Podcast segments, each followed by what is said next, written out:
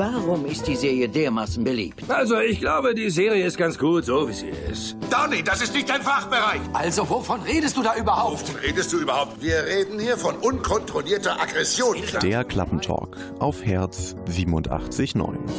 Und diesen Klackentalk, den gibt es heute mit mir, Kosmas Sotomanidis. Und heute probieren wir mal ein bisschen was anderes. Ich habe hier Besuch im Studio von zwei Redakteuren aus der Herz 879 Redaktion. Und die beiden haben mir im Vorfeld der Sendung jeweils eine Liste gegeben.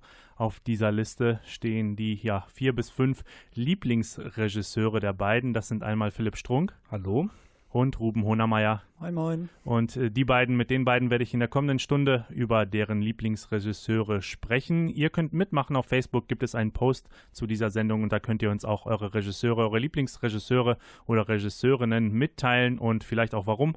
Ähm, dann gucken wir mal, ob das hier übereinstimmt. Also die nächste Stunde der Klappentalk hier auf Herz 87.9. Die großen fünf, die Lieblingsregisseure unserer zwei Redakteure.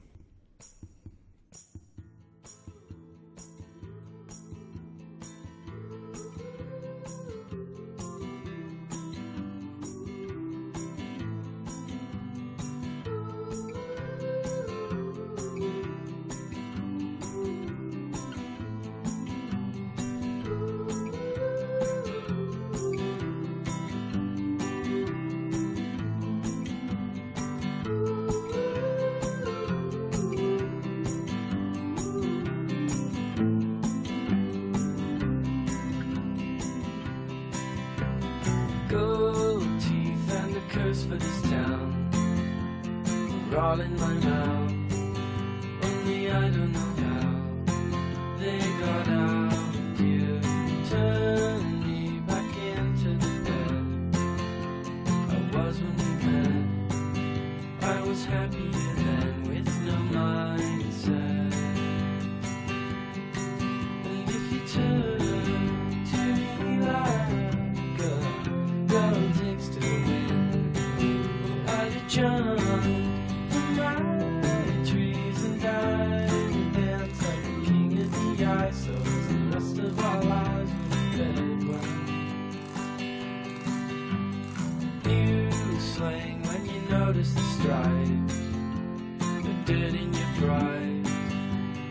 The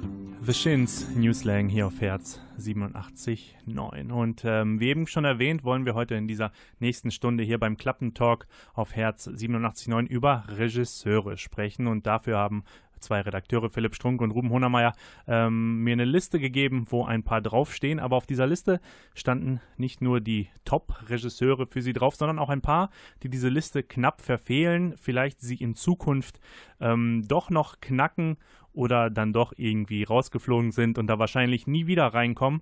Äh, bei Philipp ist es zum Beispiel Ryan Johnson, der hat äh, Looper gemacht, macht den nächsten Star Wars und ähm, Philipp, für dich äh, auch ein bisschen ungewöhnlich, du hast ähm, Miguel Sapochnik auf diese Liste geschrieben, mhm. der ist eher durch Serien bekannt. Ähm, Dr. House hat er einige Episoden gemacht, bei Game of Thrones war er zuletzt aktiv, äh, True Detective hat er mitgewirkt. Wie kommt man ähm, es ist ungewöhnlich, dass man einen Serienregisseur so zu seinen Lieblingen zählt. Den hast du jetzt auch nicht in deiner Top-Top-Liste, aber der könnte es irgendwann mal schaffen. Was müsste dafür geschehen? Also Miguel Sapochnik hat äh, nicht wegen ähm, Dr. House mein Herz gewonnen, sondern wegen Game of Thrones und hat da halt für mich die besten Episoden der Serie abgeliefert stand vor der siebten Staffel. Die siebte Staffel ist ja jetzt rausgekommen, da gab es noch eine bessere, aber ähm, hat da die Schlacht sozusagen ähm, für eine Serie neu erfunden und hat einen Maßstab gesetzt, der selbst Kinofilme meiner Meinung nach übertrifft, wie das inszeniert war, so realistisch und ähm, so intensiv diese Atmosphäre gezeichnet bei Game of Thrones. Und deswegen bin ich sehr gespannt, was er noch so leisten wird, ob er sich vielleicht auch mal an größere Projekte wagt, wie vielleicht mal einen Spielfilm und ob er da ein gleiches Niveau erreichen kann. Aber für mich auf jeden Fall ein sehr interessanter Name, der durch Game of Thrones ähm, sehr Aufmerksamkeit gewonnen hat bei mir. Findest du, ähm, hat, hat, in den äh, Game of Thrones Folgen, die du bis jetzt, jetzt von ihm gesehen hast, gab es da irgendwie eine stetige Entwicklung? Hast du da was gemerkt? Ähm, ja, schon. Er hat in Staffel 5 die Episode Hard Home gemacht. Das war die neunte Folge, wo es ein, ich will jetzt nicht spoilern, weil ich weiß, du hast Cosmas die Serie noch nicht bis dahin geguckt. Tut mir leid. Wo ja. es ein großes Aufeinandertreffen, Danke eine, fürs Nicht-Spoilern. eine große Schlacht mit der Armee der Toten gibt. Und die war halt so, ähm, ich muss gerade kurz spoilern, hör weg, die war halt so unverhofft, dass man hat überhaupt nicht damit gerechnet. Und wie es inszeniert war, halt, war halt wirklich stark. Dann aber eben in Staffel 6 dieses, äh, die Schlacht der Bastarde, die Folge, die da stattfand, war, wie ich es eben schon gesagt habe, das hat wirklich ein neues Level erreicht, was Schlachten angeht. Es hat Kinofilm übertroffen, war so realistisch dargestellt und da war auf jeden Fall eine Entwicklung zu erkennen. Ruben, wie siehst du sowas? Ähm, ein Serienregisseur, der sich auf den Weg nach oben macht. Also jetzt in dem speziellen Fall von, ich kann seinen Namen nicht ganz aussprechen, wie heißt er nochmal? Miguel Zapochnik. Miguel Zapochnik, genau. Äh, stimme ich äh, Philipp da auf jeden Fall äh, äh, komplett zu. Ich würde so sa sogar sagen, dass diese Folgen auch bis jetzt noch die besten Folgen der Serie sind. Ähm, ja, einfach, äh, einfach weil sie, weil sie inszenierungstechnisch einfach gezeigt haben, was in Fernsehserien möglich sind. Und jetzt, um deine, äh, deine Frage auch ein bisschen zu beantworten, ähm, finde ich auf jeden Fall, dass man auch äh, solche Leute im Blick haben sollte. Äh, jetzt zum Beispiel Ryan Johnson, der macht ja, den hast du ja auch auf deiner nicht ganz geschafft Liste. Ähm, der hat ja auch hauptsächlich Serien jetzt, äh, bei Serien jetzt Regie geführt und ist jetzt zum Beispiel für den neuen Star Wars äh, gebucht. Das heißt, also ich glaube, wir werden auch noch viel von ihm hören und äh, ich bin da gespannt. Das war ja früher nicht so häufig der Fall, dass man so Serienregisseure hatte, die dann ähm, ja so, so Quality-TV-Serien gedreht haben, Regie geführt haben, die dann ähm, doch sich dann auch ins Filmgeschäft gewagt haben. Warum glaubt ihr, ähm, hat sich das mittlerweile gewandelt, Ruben? Ja, das hat viele Gründe. Also ich glaube äh, überhaupt, dass sich äh, Serien seit ähm, ja spätestens 20 Jahren vielleicht ähm, sehr rasant entwickelt haben und ja vielleicht allerspätestens seit eben dem Aufkommen von Streamingdiensten ähm, und so, dass einfach ultra viele Serien mittlerweile verfügbar sind und äh, immer mehr Leute auch qualitativ hochwertigere Serien äh, verlangen vielleicht auch und äh, ja durch dieses Finanzierungssystem äh, von so Streamingdiensten äh, ist es vielleicht auch einfacher geworden solche äh, solche Serien zu finanzieren, die auch einfach ein qualitativ hochwertiges Level haben, auch was die Regie betrifft natürlich. Also, ich, ja, also ja, eher noch ans Kino rankommen. Sehe ich genauso. Der Stellenwert der Serie ist einfach extrem gewachsen in den letzten, gerade in den letzten Jahren durch äh, eben Streaming-Portale. Ähm, der Markt ist größer und die Konkurrenz fürs Kino wird dadurch auch immer größer. Das merken ja gerade auch die großen Filmverleihe, dass sie äh, durch die Serien Konkurrenz bekommen, dass die Kinozahlen ein bisschen zurückgehen. Und daher ist eben auch das Potenzial oder die Möglichkeiten, die du mit einer Serie hast, nochmal viel größer. Ähm, ich meine, du musst ja nur angucken, was für Schauspieler mittlerweile auch in Serien spielen. Anthony Hopkins hat zum Beispiel in Westworld mitgespielt oder auch in anderen Serien sind immer wieder große Namen mit dabei. Und ähm, das, diesen Standard, auch dieser technische Standard, ist extrem gewachsen. Ich glaube, das hätte es vor 20 Jahren in Serien noch nicht gegeben, wenn du dir zum Beispiel heute den Standard von Game of Thrones anguckst, der fast mit Kinofilmen auf einem Level ist. Und dementsprechend sind diese Macher dieser Serie natürlich auch interessant für große Kinoprojekte. Oder Leute wie Kevin Spacey bei House of Cards oder so. Ruben, du hattest in deiner Liste ähm, zwei Regisseure, die knapp rausgeflogen sind, die noch relativ ähm, neu auf diesem Gebiet sind. Ähm, so viel darf ich vielleicht auch schon verraten. Die sind bei Philipp relativ weit oben in genau. seiner Top-Liste. Denis Villeneuve, bekannt durch ähm, Arrival und Prisoners vor allem in den letzten Jahren und Damien Chazelle äh, mit 32, die er jetzt ist und zwei richtigen Kinoproduktionen ähm, schon mehrere Oscars gewonnen. Äh, was müssen die noch schaffen, damit sie es in deine Liste schaffen? Ja, vor allem erstmal vielleicht mehr Filme abliefern, äh, würde ich mich natürlich darüber freuen. Ähm, ich glaube, die beide, beide haben schon Filme abgeliefert, äh, Villeneuve mit Arrival und äh, Giselle mit äh, Whiplash, über die man, glaube ich, in ein paar Jahren auch noch reden wird. Und ähm, ja, aber das reicht mir jetzt trotzdem noch nicht, um wirklich äh, in die Lieblinge, ähm, äh, in meine Alltime favorites aufgenommen zu werden. Aber wir reden da ja auch gleich noch mal ein bisschen drüber. Jetzt habt ihr beide auch äh, ganz kurz noch ähm, jeweils einen relativ großen Namen, den ihr rausgekickt habt, weil die euch vielleicht mit der Zeit ein bisschen enttäuscht haben. Bei Philipp ist es Peter Jackson, hat er vorher noch verraten, dass, ähm, ja, früher war das so als Kind sein Lieblingsregisseur mit dem Herrn der Ringe. mit Braindead vor allem. Mit Braindead vor allem von ganz früher noch. Ähm, aber der Hobbit hat ihn enttäuscht. Ja. Ruben, bei dir ist es so ein bisschen James Cameron, der jetzt fünf äh, an Avatar-Teilen zwei bis fünf 8000, arbeitet. Ja. ähm, was haben die falsch gemacht in ihrer Karriere? Ja, ich würde nicht mal unbedingt sagen falsch gemacht. Ähm, also James Cameron ist einfach für mich, ähm, er steht so ein bisschen stellvertretend für diese ganzen äh, Blockbuster-Regisseure, die ähm, aber einfach ein gutes Handwerk drauf haben. Ähm, und äh, ja, Cameron hat es einfach immer wieder geschafft, ähm, egal ob es bei Terminator oder bei Aliens war, ähm, eine relativ klare und vielleicht auch ein bisschen flache Geschichte mit guten Effekten und äh, tollem Spannungsaufbau äh, zu so einem richtigen Spektakel werden zu lassen. Und deswegen wollte ich ihn äh, halt zumindest erwähnt haben. Äh, was jetzt nicht heißt, dass er, ähm, dass er mich durch irgendeinen besonderen Film jetzt wahnsinnig enttäuscht hat. Also Titanic war jetzt nicht so mein Fall, aber, aber muss es ja auch nicht unbedingt. Das hat ja auf jeden Fall sein Publikum. Philipp, was hat Peter Jackson dir ja, da angetan? Also er hat mich hat er wirklich enttäuscht und er hat auch was falsch gemacht. Also äh, Peter Jackson war, als Herr der Ringe rauskam, da war ich, glaube ich, wie alt war ich? Das war 2000 oder so. Da, da war ich dann ab 10 oder so. 10, genau. Und da war natürlich Herr der Ringe war für mich das Ding und er war für mich der große Gott, weil er das halt so geil umgesetzt hat und auch im Nachhinein dann noch, auch als ich älter war und das ein bisschen besser einschätzen konnte, vielleicht, äh, war es immer noch für mich lange Zeit mein Lieblingsfilm oder immer noch vielleicht auch meine Lieblingstrilogie. Und dann kam der Hobbit, ich habe mich drauf gefreut und da hat er halt alles irgendwie, was bei Herr der Ringe gut war, hat er dann gelassen und hat sich nur noch auf CGI und Spe Special Effects irgendwie konzentriert, war eher Programmierer als äh, Regisseur im Endeffekt, weil es wirklich nur künstlich war. Ich glaube, Sir Ian McKellen hat sogar einmal bei einer Dreharbeit geweint, weil er nur noch vor Greenscreen stand und zu einem Tennisball äh, Schauspieler musste. Und genauso geweint habe ich auch dann, äh, als ich diese Filme gesehen gesehen habe, weil es wirklich für mich ja schade war, dass dieses Vermächtnis damit zerstört wurde und deswegen habe ich Peter Jackson auch nicht in meine Liste aufgenommen. Philipps Tränen sind hoffentlich mittlerweile getrocknet. ähm, er hat neue Regisseure gefunden, die ihn überzeugt haben. Ähm, Ruben ist dann noch, das darf ich vielleicht auch schon mal sagen, ja auf klassischer Spur unterwegs. Darüber sprechen wir gleich. Vorher gibt es April March, Chick Habit hier auf Herz 87.9. Wir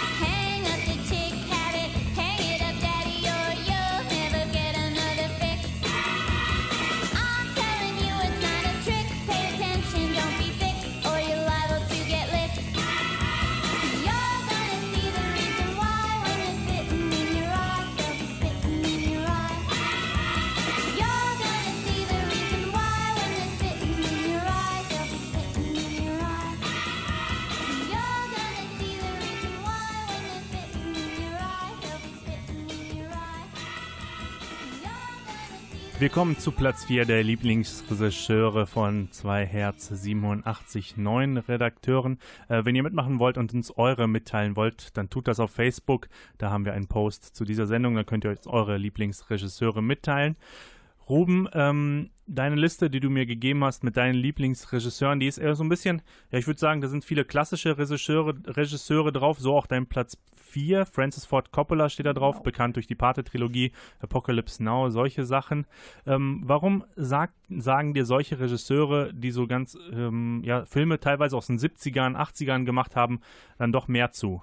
Ja, ich glaube einfach, äh, das ist jetzt meine persönliche Meinung, dass da eben die besten Filme gedreht wurden. Also man nennt diese Ära, Ära ja auch fast schon, das klingt jetzt so ein bisschen hochtrabend, aber äh, man nennt das ja die New Hollywood-Zeit, glaube ich. Und ähm, ja, da war einfach viel möglich, da haben, äh, da haben Regisseure sich viel getraut und da waren vor allem auch die Geldgeber da, die diese Ideen umgesetzt haben. Und ähm, ja, ich glaube einfach, dass deswegen auch super Filme dabei rausgekommen sind. Philipp, bei dir in deiner Liste ist es, haben wir eben schon mal kurz gehört, eher ein bisschen moderner angehaucht. Warum fehlt so jemand wie Coppola oder auch Sergio Leone in deiner Liste? Ich glaube, das liegt einfach daran, dass ich meine Liste eher danach ähm, ausgewählt habe, nach Regisseuren, wo ich mich heute noch immer drauf freue, wenn da neue Filme rauskommen. So habe ich das ein bisschen aufgebaut, also wo ich wirklich jetzt gerade einen aktuellen Bezug zu habe. Und so habe ich auch da meine Liste aufgebaut. Ähm, je nachdem, wie sehr ich mich auf einen neuen Film freuen würde, der ist dann weiter oben. Es hat jetzt aber nichts damit zu tun, dass ich mit den alten Filmen jetzt nichts anfangen könnte. Ist auch klar, ähm, normalerweise, wenn man das jetzt natürlich so ähm, wissenschaftlich aufziehen wollte, müsste man natürlich so Namen wie Sergio Leone, auch Stanley Kubrick oder so mit drin haben. Alfred aber Hitchcock natürlich. Hitchcock, auch. genau, müsste man dann mit reinnehmen. Aber bei mir war es jetzt einfach so das persönliche Empfinden, so worauf freue ich mich, was ähm, berührt mich vielleicht auch, ähm, was spielt eine Rolle für mich in meinem Filmkonsum. Danach habe ich es ausgewählt. Dein Platz 4 ist Damien Chazelle, bekannt vor allem durch Whiplash und äh, La La Land, jetzt im äh, dieses, dieses Jahr bei den Die, Oscars sechs ja, Oscars genau. gewonnen. Ähm, vor, zwei, vor drei Jahren mit Whiplash ähm, drei Oscars gewonnen. Was macht er für dich besser mit seinen 32 Jahren ähm, als vielleicht auch ältere Kollegen? Mm, ich würde es vielleicht jetzt auch gar nicht mal unbedingt jetzt wiederum vergleichen mit älteren Kollegen. Trotzdem finde ich, hat er zwei extrem starke musikalische Filme abgeliefert, die zwar mit dem Thema Jazz natürlich ein sehr ähnliches Thema haben, aber in sich noch, natürlich nochmal völlig unterschiedlich sind. Ähm, La La Land noch ein bisschen mehr Musical. Mu mehr Musical, mehr heile Welt, mehr äh, alles ist bunt und schön. Trotzdem aber nicht, äh, meiner Meinung nach, das wurde ja oft kritisiert, dass es jetzt kitschig sei oder so. Das fand ich eigentlich nicht. Es hatte er es geschafft, da noch so den richtigen Grad zwischen zwar schon so ein bisschen Kitsch, aber auch ähm, Realismus auf dem Boden geblieben zu schaffen. Äh, Whiplash war für mich aber trotzdem noch der bessere Film, weil ähm, der damals für mich, als ich den geguckt habe, wirklich so eine Spannung erzeugt hat, obwohl es ja eigentlich das Thema ist, ein Musikfilm ist, du hast einen Musikschüler, der einen sehr exzentrischen Lehrer hat, der ja auch sehr streng ist und ihn misshandelt quasi. Das ist erstmal das Thema und trotzdem hat mich der gefesselt wie jetzt ein extrem spannender Thriller. Ich war von Anfang bis Ende dabei. Es war so stark umgesetzt, wie diese Musik in diesem Film integriert wurde, auch als Spannungselement und das hat mich damals einfach vom Hocker gehauen und äh, La La Land dann in seiner Art und Weise genauso, nur natürlich dann nicht durch Spannung, sondern einfach durch die dieses Feeling, das du hattest. Und deswegen ist er für mich auf jeden Fall mit seinen jungen Jahren, auch wenn es erst zwei Filme sind, ähm, ja, eine ganz große Nummer aktuell. Ruben, wie schätzt du die Filme von Damien Chazelle ein? Ja, ich bin auf jeden Fall ganz bei Philipp. Also ich kann es äh, richtig gut nachvollziehen, warum äh, er den auch drin hat. Whiplash, würde ich fast schon sagen, ist der ähm, ist mein Lieblingsfilm seit den letzten fünf Jahren. Ich ähm, finde, sowas war einfach auch mal wieder nötig, dass man äh, irgendwie so eine frische Idee auch hatte und äh, vor allem so eine, so eine frische Umsetzung auch äh, hatte. Aber ja, warum der so gut war aus meiner Sicht, war eben dieses ganze Zusammenspiel aus Kamera, Schauspiel, äh, Schnitt vor allem auch. Und äh, ja, das fand ich vor allem halt auch bemerkenswert, dass er so ein Ding abgeliefert hat und dann gesagt hat, äh, also nicht den üblichen Weg vielleicht gegangen äh, ist und so ein Oscar-Bait, Tragik, Drama irgendwie direkt gemacht hat, sondern gesagt, nee, ich habe Bock irgendwie ein Musical zu machen wo vielleicht auch alle erstmal dachten, so, uff, ja, weiß ich nicht. Aber äh, ja, er zieht es einfach durch und das finde ich einfach gut. Also ich habe den auf jeden Fall auch, auch, im Blick. Ich bin ja mal gespannt, wie jetzt seine Leistung sein wird und danach kann man dann auch mal überlegen oder kann ich überlegen, ob der in meiner Liste zurechtsteht, wenn er genau, jetzt sein, keinen Jazzfilm macht. In sein nächster sein Film. nächster Film ist äh, First Man über die genau. Mondlandung von Neil Armstrong. Ein Biopic quasi, genau. also wahre Begebenheit und das ist natürlich nochmal vom äh, von der Art und Weise, wie man sowas inszeniert, ganz anders. Da kann er natürlich nicht so die Musik als Stilmittel, vielleicht doch, aber natürlich nicht die aktive Musik, die man macht, mit einbeziehen und da da bin ich mal gespannt, wie er das umsetzt. Ähm, und danach kann ich dann nochmal gucken, ob er vielleicht noch höher auf der Liste kommt oder dann ein bisschen runter muss. Ja, vielleicht rutscht er bei mir ja noch ein. ja. Anfang 30 ist er jetzt, Ende 20 war er bei Whiplash. Äh, Francis Ford Coppola ist ein bisschen älter. Rum, ähm, was ist typisch für Francis Ford Coppola-Filme, wenn man sich die Pate-Trilogie oder vor allem äh, deinen Liebling aus der Reihe, der zweite Teil und Apocalypse Now vielleicht auch anschaut? Ja, das ist vielleicht schon so ein bisschen schwierig zu sagen, weil vor allem Apocalypse Now und die äh, Pate-Trilogie äh, sind einfach ganz unterschiedliche Filme. Ähm, in Paten hat man halt mehr so diesen äh, Fokus auf die Familie und dieses soziale Gefüge, äh, das dann langsam einen Aufstieg hat und äh, aber natürlich auch genauso durch Verrat äh, ein, ein Fall erfährt sozusagen, während äh, in Ap Apocalypse Now äh, es ihm dieses eine Ziel gibt. Es gibt diesen einen äh, verräterischen ähm, Colonel Kurtz heißt der, auch gespielt von Marlon Brando, der auch im Paten mitgespielt hat. Ähm, und man hat immer dieses ein, ein, eine Ziel und der ganze Film baut sich sozusagen drumherum auf und äh, dieses ganze Vietnam-Ding, er spielt im Vietnamkrieg ähm, und dieser äh, ganze, ganze Irrsinn des Krieges äh, wird sozusagen drumherum erzählt. Also man hat zwei ganz unterschiedliche Filme, aber trotzdem äh, schafft er es einfach eben auch wieder in so einem Zusammenspiel aus äh, Drehbuch, äh, Inszenierung und äh, eben auch diese, dieses grandiose Schauspiel, ähm, ja, das, das alles so zusammenzubringen. Ähm, bei den Filmen aber braucht man auch sehr viel Sitzfleisch. Äh, die hm, Pate-Filme ja. gehen drei, teilweise über drei Stunden. Apocalypse Now ist auch nicht wirklich kürzer. Ähm, also Francis Ford Coppola nimmt sich sehr viel Zeit, um seine Geschichten zu erzählen. Ähm, kommt da bei dir, wenn du jetzt davor auf dem Sessel sitzt, ähm, Kino eher nicht mehr bei den Filmen äh, und dir diese Filme anguckst, da gar keine Langeweile auf? Ja, es ist so, also man, man muss halt, äh, man muss halt erstmal ein bisschen Sitzfleisch und vielleicht auch, äh, vielleicht auch ein bisschen ähm, äh, ja die, ähm, den Willen mitbringen, auch gefordert zu werden, weil das tun diese Filme auch eben. Äh, sie machen es den Zuschauern nicht immer einfach, aber ähm, einfach durch diese ruhige Erzählweise und dadurch, dass, dass diese Figuren eben so ambivalent dargestellt werden, über die Zeit einfach. Also ich glaube, der erste geht drei Stunden äh, und der zweite geht auch nicht viel weniger. Der, der, der, zweite geht sogar fast dreieinhalb. Ja, genau. Ähm, und äh, ja, es ist natürlich eine langsame Erzählweise, aber dadurch äh, wird eben diese ganze Tragik, die vor allem auch der zweite Teil meiner Meinung nach hat, äh, wird einfach ähm, ja, wird einfach klar dadurch. Ähm, und äh, ich glaube, das, das hätte man äh, nicht unbedingt geschafft, wenn, wenn, man, wenn man einen anderen Weg geg gegangen wäre. Also ja, meiner Meinung nach auf jeden Fall, ähm, auf jeden Fall die Zeit wert. Francis, Francis, Ford Coppola Rubens, Nummer 4 Damien Chazelle, bekannt durch Whiplash und La La Land Phillips, Nummer 4 Gleich sprechen wir über den Platz 3.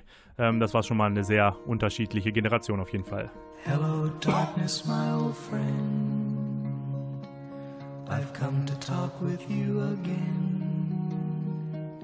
Because a vision softly creeping left its seeds while I was sleeping.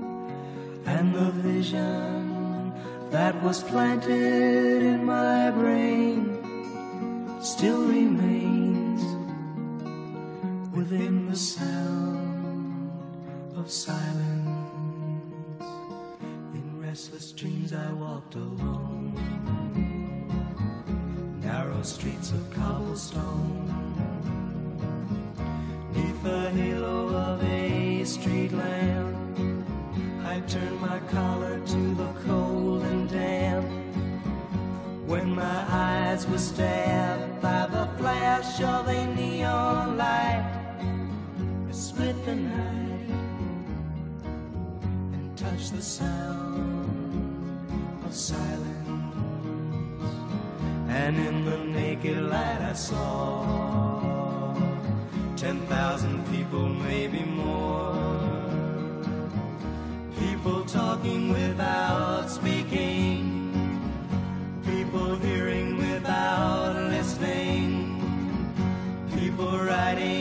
songs that voices never shared. No one dared disturb the sound of silence. Fool said I, you do not know. Silence like a cancer grows.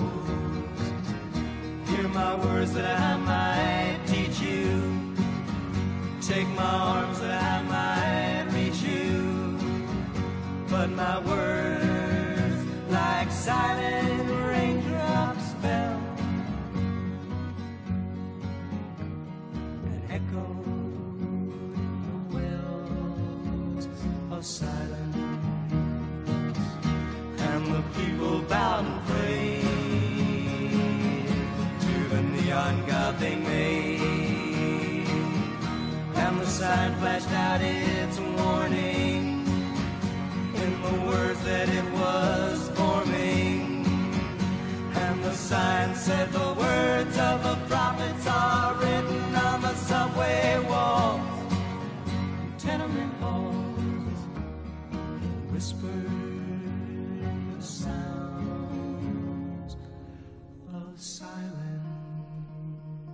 Herz 87.9, ihr hört den Klappentalk hier bei eurem Campus Radio. Wir sprechen über Lieblingsregisseure und Philipp und Ruben sind hier bei mir im Studio, haben eine Liste mitgebracht mit ihren Lieblingsregisseuren und auf Platz 3 dieser beiden Regisse äh, dieser Listen ähm, auf beiden verschiedene Namen, aber beide mittlerweile sehr groß. Philipp, du hast auf deiner Liste auf Platz 3 Christopher Nolan geschrieben. Ähm, deine Lieblingsfilme von ihm hast du mir im Vorfeld erzählt. Prestige und Interstellar ist natürlich auch sehr bekannt durch die Dark Knight-Trilogie, die er gemacht hat. Aktuell mit Dunkirk, dem äh, Kriegsfilm äh, im Kino.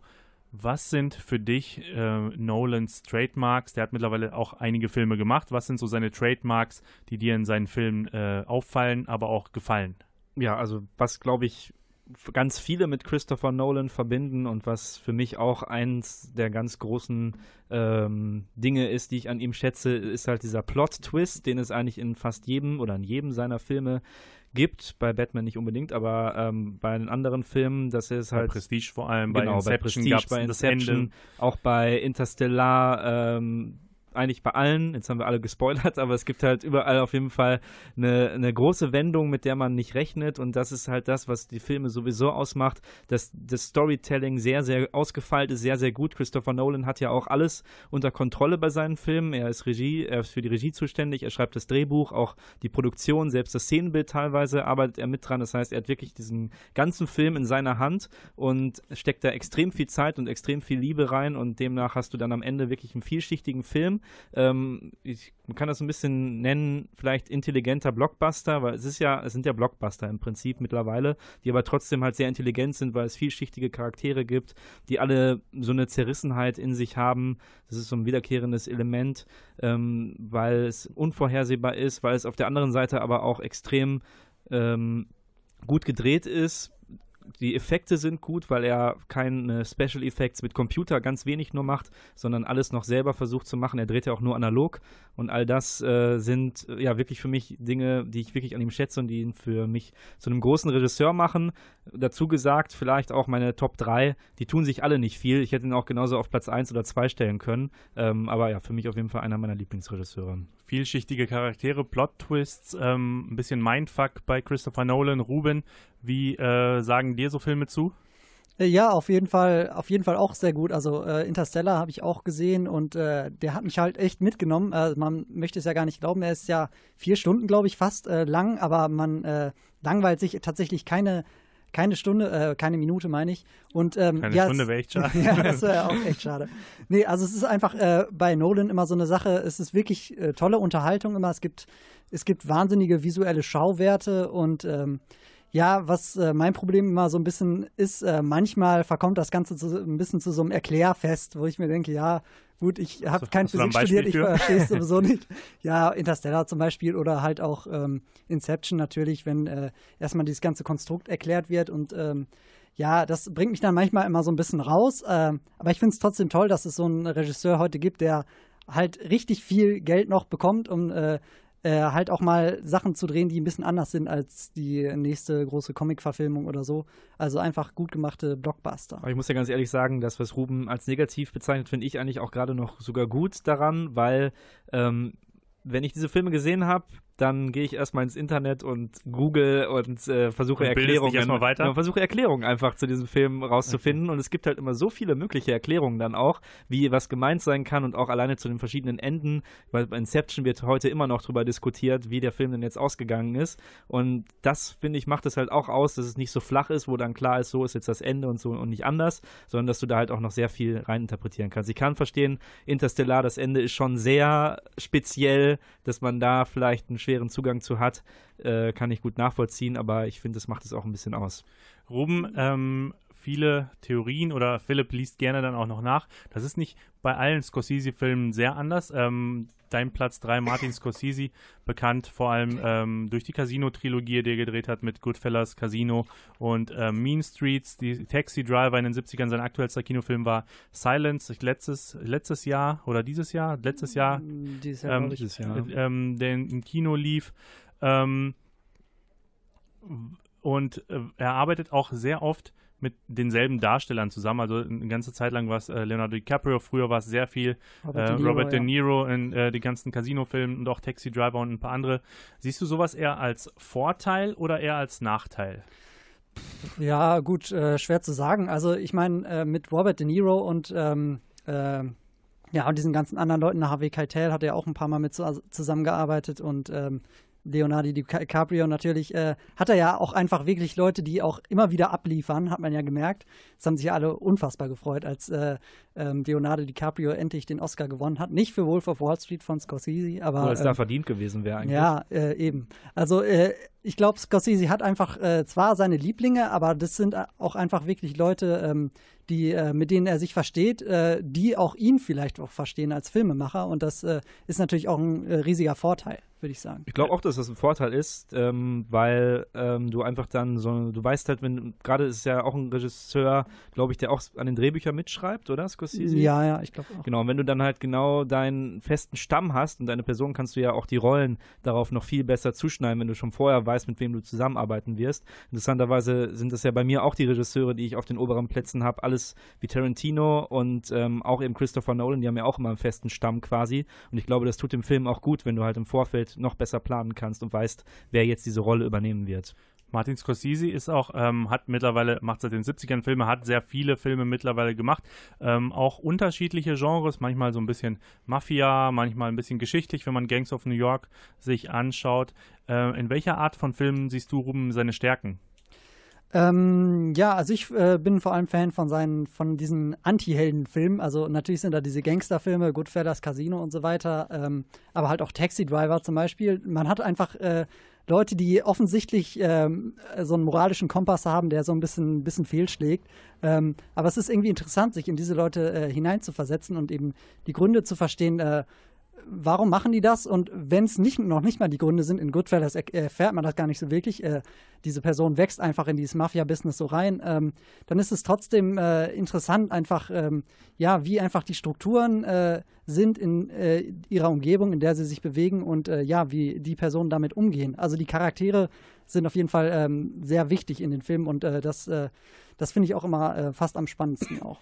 Wenn wir uns eure Lieblingsregisseure Christopher Nolan und Martin Scorsese anschauen, in welchem Film würdet ihr sagen, äh, welcher Film gefällt euch am besten der beiden? Philipp von Christopher Nolan und Ruben von Martin Scorsese und welcher von ähm, welcher Film zeigt vielleicht die Trademarks auch am besten und deutlichsten raus, Philipp? Mm, Bei Christopher Nolan die Filme, die ich auch als meine Lieblingsfilme, obwohl ja, auf jeden Fall würde ich sagen äh, Prestige, weil das eigentlich wirklich der Christopher Nolan-Film, finde ich, schlechthin ist, was Storytelling angeht. Alleine schon, wie ähm, ja, man da in die Irre geführt wird. Was ist jetzt eigentlich gerade Rückblende? Ähm, was ist jetzt gerade aktuell? Ähm, am Ende ähm, ist dieser Film ja quasi selber so ein Zaubertrick, wenn man so will, weil das, was da die ganze Zeit einem vorgespielt wird, ja auch Illusion ist im Endeffekt. Das ist eigentlich so der Film, der für Christopher Nolan, glaube ich, am äh, prestigeträchtigsten ist. Ruben, Martin Scorsese? Ja, also für mich, ähm, ich bin ein ziemlicher Fan von Goodfellas. Ähm, einfach, äh, weil man hatte ja, ich hatte ja vorhin schon Coppola gehabt, der diese großartige Pate-Trilogie gemacht hat. Äh, gut, also zu dem Zeitpunkt war er, glaube glaub ich, noch nicht komplett fertig. Aber er hat dieses Trademark einfach schon gesetzt von diesen Gangsterfilmen, die so äh, vielleicht auch schon so ein bisschen überstilisiert sind, äh, wo, wenn jetzt jemand stirbt, dann äh, gibt es noch einen ganz langen Schuss von seinem äh, verzerrten Gesichtsausdruck und es setzt tragische Musik ein. Ähm, und er hat dieses äh, Image so ein bisschen durchbrochen mit Goodfellas. Ähm, also wenn da jemand abgeknallt wird, dann wird halt einfach über einen Haufen geballert. Oder wenn äh, halt äh, jemand sonst irgendwie zu Tode kommt, dann wird das gerne auch mal ziemlich blutig und unschön dargestellt. Und äh, ja, es hat einfach so was Roughes, sowas, ähm, sowas Neues, äh, sowas Frisches und äh, ja, es ist aber trotzdem nicht äh, durch diese ganze Brutalität so depressiv, sondern einfach äh, zum Beispiel auch durch äh, die Darsteller, wie Joe Pesci zum Beispiel. Der hat in Goodfellas einen super, super Dialog, wo es darum geht, warum er lustig ist oder nicht. Ähm, wo er jemanden ziemlich angeht. Ähm, genau, da hat man einfach diese, diese, ähm, diese Charaktere, die, die nachvollziehbar handeln, äh, aber auch äh, einfach gleichzeitig super unterhaltsam ist das. Ah ja, du hast nach Trademarks gefragt. Ein Ganz großes Trademark ist natürlich auch die äh, Voice-Over, die hat er ja schon mehrfach eingesetzt. Casino, Goodfellas und Wolf of Wall Street natürlich, die immer so ein bisschen zynisch sind, äh, aber trotzdem die Handlung auch nicht vorwegnehmen. Das finde ich sehr gut. Und für ikonische Momente sorgt Scorsese auf jeden Fall immer wieder, wenn man nur an Taxi Driver zum Beispiel zurückdenkt. Platz 3 der Lieblingsregisseure unserer zwei Redakteure, Martin Scorsese und Christopher Nolan. Beides sehr große Namen in der Kinogeschichte. Wir sprechen gleich weiter hier beim Klappentalk. Erst gibt's Kenny Rogers. Yeah, yeah, oh yeah, what condition my condition was in. I woke up this morning with the sun down shining in. I found my mind in a brown paper bag, but then I tripped on a cloud and fell eight miles high. I tore my mind on a jagged sky. I just dropped in to see what condition my condition was in. Yeah, yeah, oh yeah, what condition my condition was in.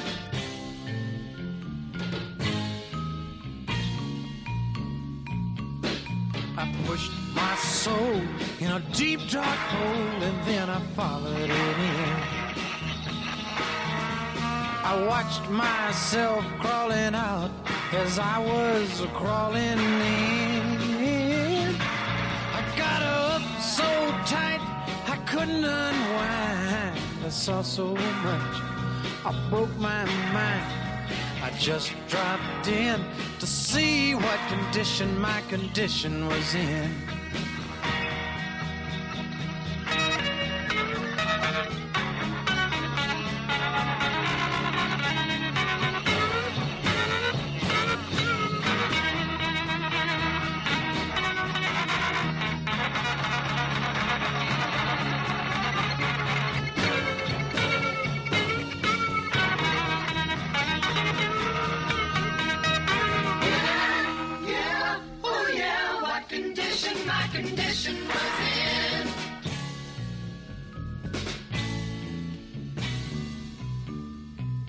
Someone painted April Fool in big black letters on a dead end sign.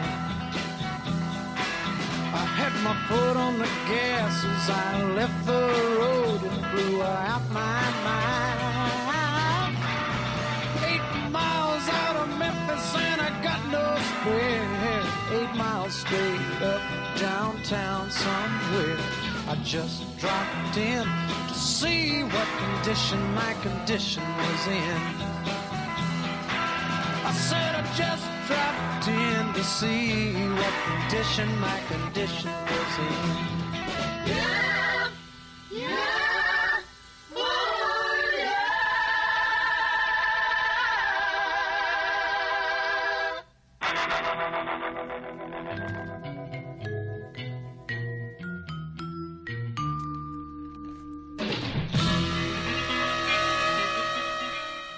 Ihr hört Herz 87.9 mit Kosmas Fotomanidis.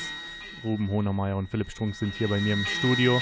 Und das, was er auch gerade ausdudelt, war Kenny Rogers. Ein bisschen weird, der alte Kerl. ähm, wir sprechen über Lieblingsregisseure und kommen so langsam an die Spitze der beiden äh, Lieb Lieblingslisten von Ruben und Philipp. Ihr habt ähm, ja den einen, über den wir gleich in einigen Minuten sprechen, den teilt ihr euch. Da ist, seid ihr euch sehr einig.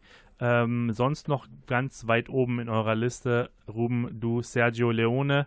Ähm, Western, Western äh, Idol eigentlich kann man sagen, Italo-Western-Klassiker wie äh, die glorreichen Halunken etc., äh, zwei glorreiche Halunken, spiel mir das Lied von Tod, der zu deinen Lieblingsfilmen gehört oder es war einmal in Amerika auch so ein ähm, dreieinhalb Stunden, über dreieinhalb Stunden Schinken. Philipp, bei dir wieder ein relativ neuer ähm, Regisseur auf deiner Liste mit Denis Villeneuve, äh, bekannt seit 2013 so richtig, als Prisoners rauskam, ansonsten in den letzten Jahren oder vor allem dieses Jahr auch Arrival, den du äh, sehr gut fandest.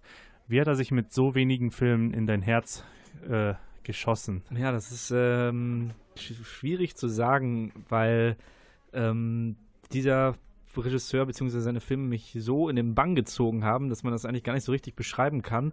Ähm, Denis Villeneuve ist meine, mein erster Kontakt gewesen mit Prisoners, den du ja auch eben kurz angesprochen hast. Das war auch so sein Durchbruch im internationalen Markt.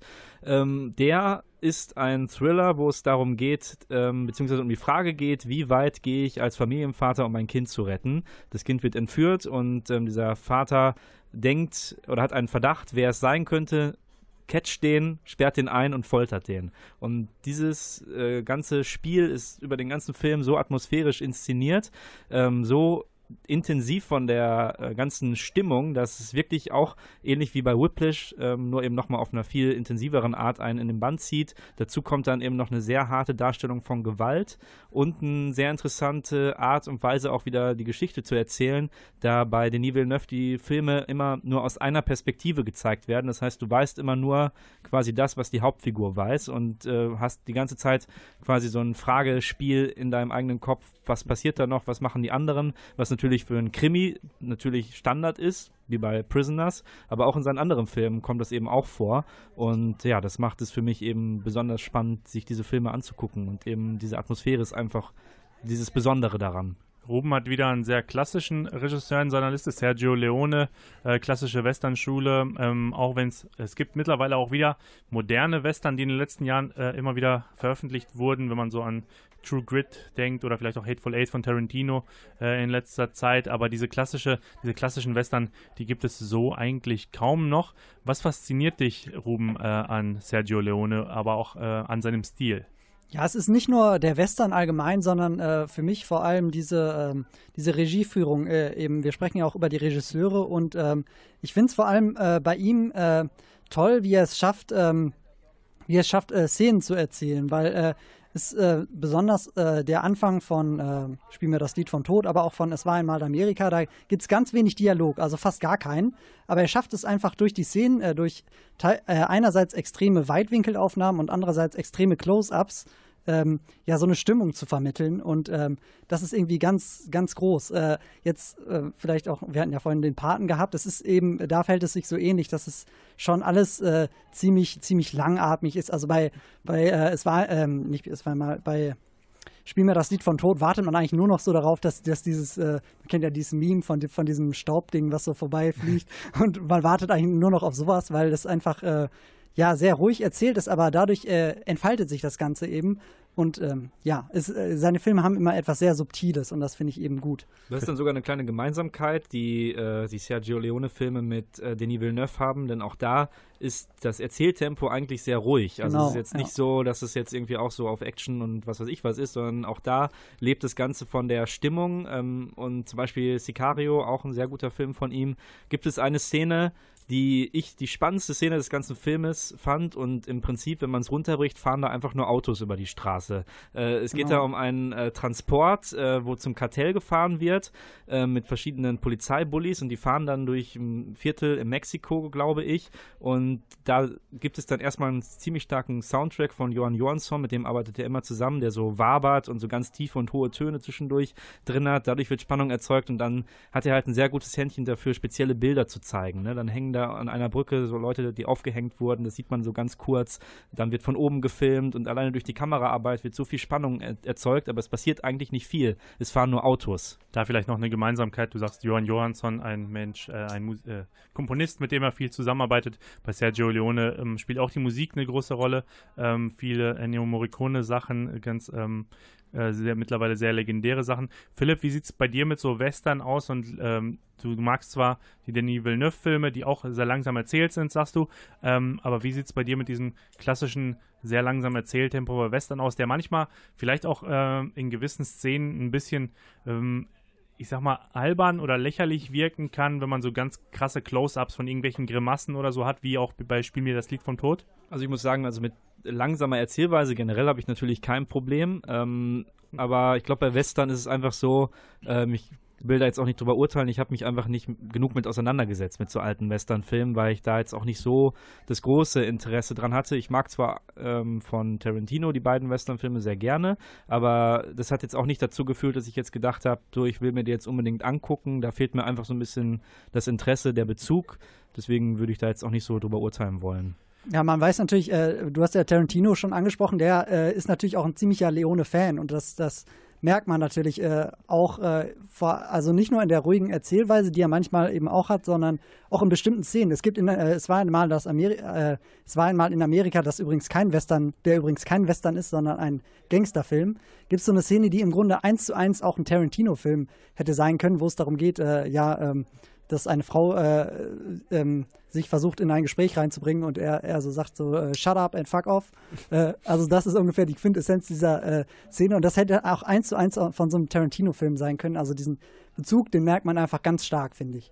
Ruben, gibt es für dich irgendwen, ähm, vielleicht auch einen aktuellen Regisseur, der an solche Western, wie sie Sergio Leone gemacht hat, oder solche Filme, sagen wir, ähm, noch erreich, rankommen wird oder muss man vielleicht damit leben, dass es so etwas in dieser Weise äh, nicht mehr geben wird, auch wenn es, wie wir gerade gehört haben, auch andere aktuelle Regisseure gibt, die mit solchen Stilmitteln arbeiten? Ja, du sprichst jetzt natürlich immer, immer, an, immer wieder an, dass ich äh, relativ klassische Re Regisseure in meiner Liste habe. Äh, das äh, hat jetzt wirklich auch gar nichts damit zu tun, dass ich äh, finde, dass die äh, neueren das einfach viel schlechter machen und so. ich glaube, ähm, man braucht einfach auch manchmal ein bisschen Abstand, um das Ganze zu wertschätzen. Ich finde auch, Denis Villeneuve ähm, hat, äh, hat diese, ähm, diese ganz besondere Szenenführung, äh, wo immer so ein bisschen Spannung drunter liegt, ähm, was, was es so vielleicht ähm, tatsächlich erst seit äh, so Leuten wie Leone, ähm, ja genau, und äh, vielleicht auch äh, Tarantino einfach äh, selten gibt. Und ja, ich finde das auf jeden Fall toll, dass, dass sich Leute auch an solchen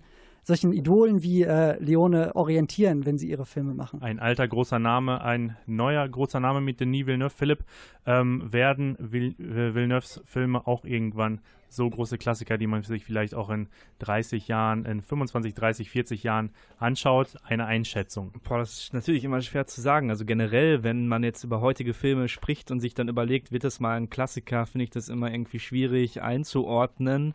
Ähm, ich kann es mir aber es ist schwierig, weil ich glaube, Villeneuve hat das Problem vielleicht, dass die Filme jetzt nicht unbedingt so ein riesiges Publikum ansprechen.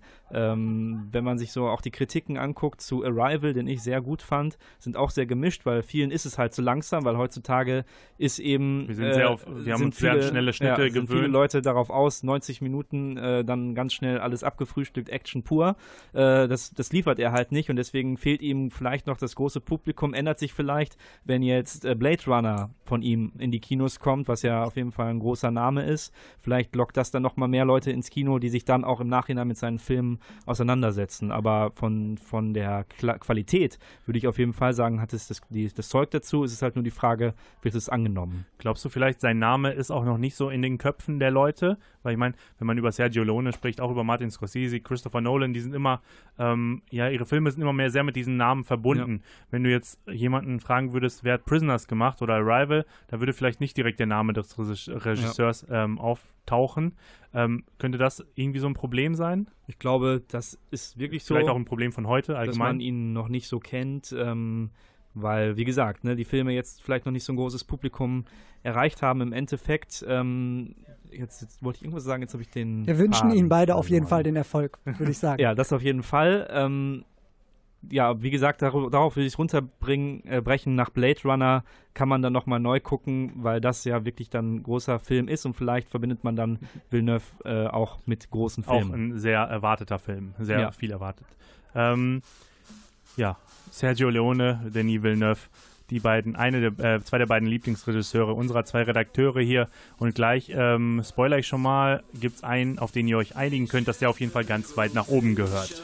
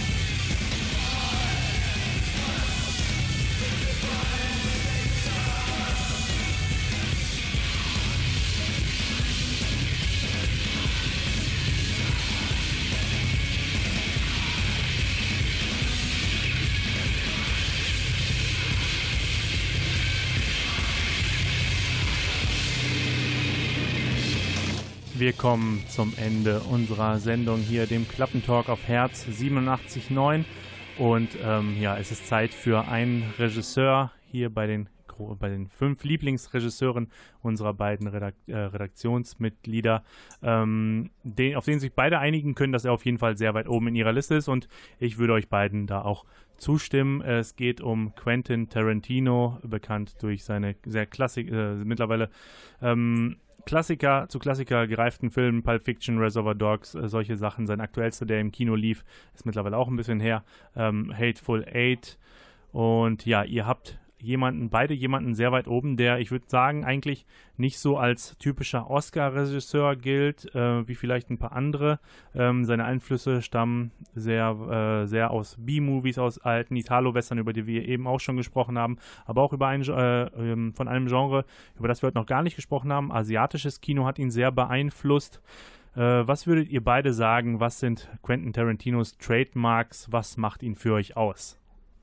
Ja, willst Philipp. du anfangen? Ich kann anfangen, ja. Für mich kann ich auf jeden Fall einmal schon mal sagen, dass der, wir haben ja eben gesagt, so an der Spitze wird es eng, da kann man austauschen, aber Tarantino ist für mich auf jeden Fall, steht über allem. Äh, das ist wirklich mit Abstand der Regisseur, den ich am besten finde, wo ich mir jeden Film fast jeden Film jederzeit auch nochmal neu angucken kann, auch wenn es das 20. Mal ist. Äh, ja, was macht ihn aus? Es sind viele verschiedene Dinge, die da zusammenkommen. Zum einen ist es äh, natürlich auch die Musik, über die wir auch eben kurz schon bei anderen Filmen gesprochen haben. Der Einsatz von Musik ist immer extrem gut gewählt. Du hast oft eben diese Klassiker von Morricone, die eingebaut werden. Du hast oft aber auch moderne Rocksongs, die auch oft äh, zu Szenen eingebaut werden, wo es eigentlich gar nicht passt, wo dann auch irgendwie so eine Ironie entsteht.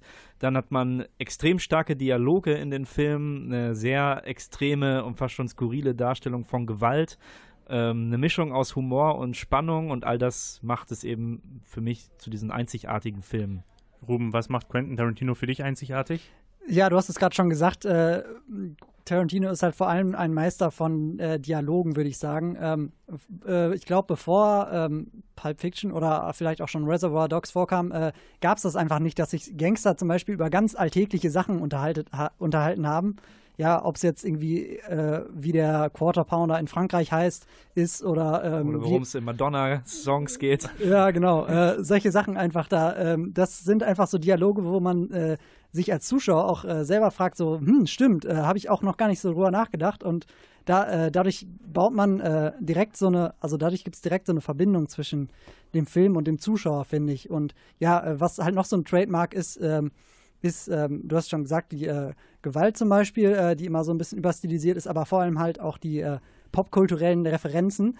Äh, Tarantino ist halt ein riesiger Filmfan und das merkt man halt auch in jedem seiner Filme. Ähm, da wird, egal ob das jetzt ein Western ist oder ein Gangsterfilm oder sonst was, äh, wird immer sehr viel zitiert auch. Und ja, das ist. Ähm, Ihr habt gerade Gewalt und Dialoge angesprochen, Sachen, die andere ihm vielleicht auch äh, manchmal vorwerfen, diese übertriebene Gewaltdarstellung sehr explizit und diese Dialoge, die man vielleicht auch zum Teil unnötig finden würde, warum es jetzt, also worum es jetzt in dem Madonna-Song Like a Virgin geht, äh, in der Anfangsszene von Reservoir Dogs oder in Pulp Fiction die Szene mit dem Quarter Pounder.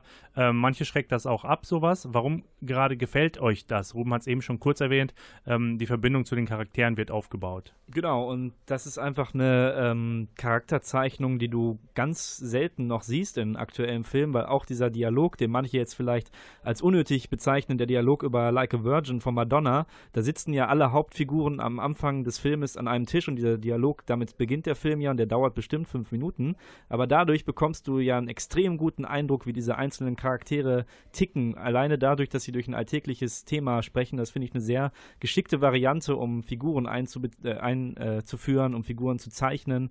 Und ähm, ja, dazu hast du halt diesen Humor, der da immer wieder auftaucht in den Dialogen, die den, der mich genau erreicht äh, und zur Gewalt. Klar, das finden manche vielleicht auch zu extrem, aber auch da sollte man das ja auch nicht zu ernst nehmen, sondern das eben auch sehen, dass es eben eine Überzeichnung ist äh, ja, da muss man jetzt nicht sagen, oh, das ist jetzt eine Gewaltverherrlichung oder so, sondern es ist ja schon immer auch humoristisch gemeint. Ja, was, was die Gewalt angeht, man merkt auch, ähm, wenn Charaktere Gewalt anwenden, ist es tatsächlich äh, selten eigentlich Selbstzweck, sondern äh, fast immer äh, ähm, ja, kommt es auf diese Charaktere auch irgendwie zurück. Also egal, ob das jetzt bei Pulp Fiction oder Reservoir Dogs oder sonst wo ist. Ähm, also es ist, ähm, es ist eben gezielt eingesetzt, diese äh, comichafte Gewalt. Und dadurch, dass es eben so übertrieben ist, äh, kann man es auch nicht, nicht so wirklich ernst nehmen. Um, um jetzt nochmal zu sagen, was, was äh, Tarantino für mich eben bedeutet, ist, ähm, ja, solche Leute wie ihn hat man halt heute kaum noch, äh, wo man wirklich einen Trailer sieht und äh,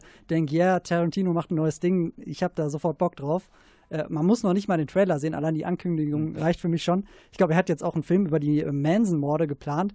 Das äh, ist auch wieder was ganz anderes, wo man sich, also er hat ja bis jetzt ähm, meistens so ähm, relativ fiktive Sachen. Also in Glorious Bastards war so an der Grenze, aber ähm, ja, selten so Filme über ähm, reale, ähm, reale Geschehnisse wirklich äh, gemacht. Und das ist einfach interessant, so, wenn jemand was Neues ausprobiert, wenn er was Neues ausprobiert, ähm, zu sehen, was er daraus macht. Und ähm, ja, ich glaube, so jemanden gibt es heute einfach nicht mehr. Tarantino arbeitet auch viel mit äh, verschiedenen Kapiteln in seinen Filmen, manchmal Rückblenden. Fandet ihr das nie verwirrend? Mm, vielleicht am Anfang ein bisschen. Ich glaube, das erste Mal, als ich Pulp Fiction geguckt habe, ist schon ein bisschen her. Äh, das war, glaube ich, auch der erste Film, den ich von ihm gesehen habe. Da war ich schon so ein bisschen am Ende so ein bisschen verwirrt. Am Anfang fand es dann aber, als ich da ein bisschen drüber nachgedacht habe, sehr cool. Ähm, ja, im, im Nachhinein finde ich das aber eigentlich eine sehr gute Sache, dass er eben nicht so chronologisch erzählt. Ich glaube ja, Django Unchained war sogar der erste, der rein chronologisch erzählt war. Sonst sind ja alle Filme quasi äh, bestehen aus Kapiteln, die auch nicht unbedingt äh, in einer richtigen Reihenfolge sind. Und das macht die Filme dann eben auch aus. Ja, ich finde das, find das auf jeden Fall auch ähm, sehr äh, erfrischend irgendwie auch, ob, auch wenn, äh, ich habe es ja schon gesagt, er ist äh, riesiger Sergio Leone-Fan, auch wenn äh, der das zum Beispiel auch früher schon gemacht hat, zum Beispiel bei Es war einmal in Amerika und äh, ja, er zitiert ihn dann natürlich, äh, solche Regisseure, ähm, natürlich damit auch ein bisschen, ähm, aber ähm, was diese Filme einfach zeigen, diese unchronologisch erzählten oder was sie eben voraussetzen, ist, dass man sich als Zuschauer eben auch äh, damit auseinandersetzt. Auch wenn man den Film schon geschaut hat, nochmal drüber nachdenkt, vielleicht äh, nochmal äh, ein bisschen nachliest, wie ist das jetzt genau, äh, ja, wie ist das jetzt genau zustande gekommen? Aber das spricht ja eben auch für diese Filme, dass die, äh, dass die eben äh, eine Tiefe haben und nicht einfach nur so ob oberflächlich sind. Und ähm, ja, für mich Tarantino auf jeden Fall ganz weit oben. Nicht in nicht mehr als zwei Sätzen. Was ist euer Tarantino-Lieblingsfilm und warum? Nicht mehr als zwei Sätze. Mm, Mein Lieblings-Tarantino-Film ist Reservoir Dogs, weil er alles verbindet, was für mich den Film ausmacht. Die Dialog, bin ich beim zweiten Satz? Du bist beim zweiten Satz. Dialoge, starke Dialoge, äh, starker Einsatz von Musik Komma. und natürlich das gewisse Etwas mit Gewalt. Ja, für mich äh, ist es Inglourious Bastards tatsächlich. Ähm, ja, äh, Du bist das auch beim ist zweiten Satz jetzt. Das ist für mich eine Mischung aus äh, tollem Schauspiel, äh, schöner, äh, unchronologischer Erzählweise, die äh, ja frisch ist und das Ganze zu einem äh, äh, einem Fest für die Augen und äh, fürs Gehirn auch macht, weil man muss auch ein bisschen mitdenken. Haupt- und Nebensatz lassen wir mal gelten. Quentin Tarantino, beide ähm, bei beiden unseren Redaktionsmitgliedern, Philipp Strunk und Ruben Honermeier, sehr weit oben in der Lieblingsliste der äh, besten Regisseure oder der Lieblingsregisseure. Äh, wir müssen uns hier jetzt verabschieden von dem Klappentalk hier auf Herz 87.9. Ich hoffe, ihr habt diese Liste genossen und könnt ein bisschen was damit anfangen und äh, sie mit eurer eigenen vergleichen. Ihr könnt uns das auch auf Facebook schreiben, wenn ihr möchtet. Ähm, Philipp Strunk, Ruben Honermeier verabschieden sich. Sagt mal Tschüss. Ciao. Ciao. Ich bin Cosmas Otomanides und äh, ich wünsche euch noch viel Spaß hier auf Herz 87.9. Jetzt gibt es noch Jungle Boogie von Cool and the Gang, einem Song aus einem Tarantino-Film, nämlich aus Pulp Fiction. Ein Regisseur, auf den wir uns auch eigentlich sogar alle drei einigen können, wenn wir möchten. Shake